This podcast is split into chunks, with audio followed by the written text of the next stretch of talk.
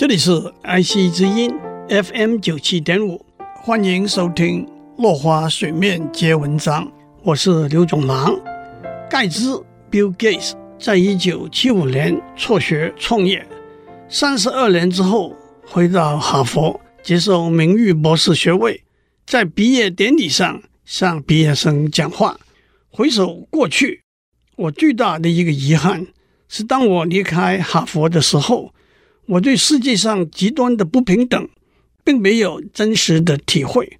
我没有体会到，在健康、财富和机会上令人震惊的差异，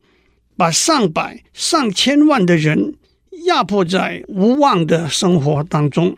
我在哈佛。听到很多在政治和经济上新的观念，学到很多科学上最近的进步和发展。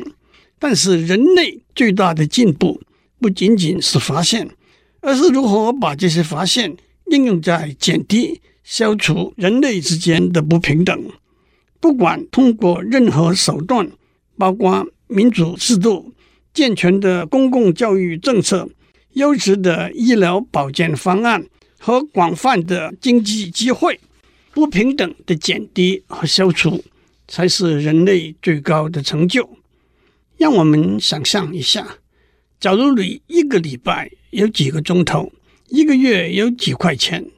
你要把这些时间和金钱用在对拯救人类的生命和改善人类的生活有最大效益的用途上，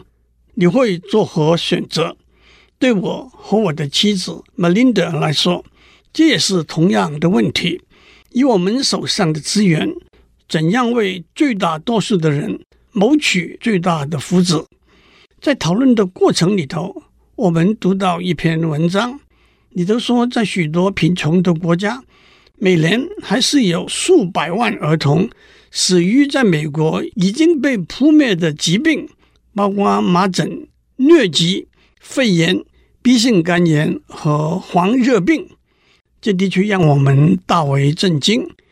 我们以为，当数百万儿童濒临死亡，而且他们都可以被挽救的时候，全世界会把发现新的药物和将这些药物送达他们的手中列为最优先的药物。但是事实并非如此，那些价格不到一美元。可以救命的药物，并没有送达他们手中。假如你相信每个生命都是平等的话，那么当你发现有些生命获得重视和挽救，有些生命却被漠视和遗弃，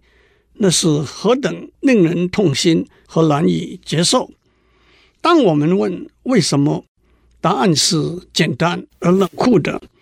拯救贫困脆弱的儿童，并不会在市场上获得利润，政府也不会提供补助。就是儿童所以会死亡，是因为他们的父母亲没有经济上的能力，也没有政治上发声的渠道，而我们两者都有。我们要建立一个有创意的资本主义制度，让更多的人可以赚钱。养活家人，我们也要向全世界的政府施压，要求他们把纳税人的钱花在更符合纳税人的价值观的地方。换句话说，我们要找到一个方法，既可以帮助穷人，又可以为商人带来利润，为政治家带来选票，那就是一条减少世界不平等的可持续发展的道路。今天先讲到这里，我们下次再继续聊。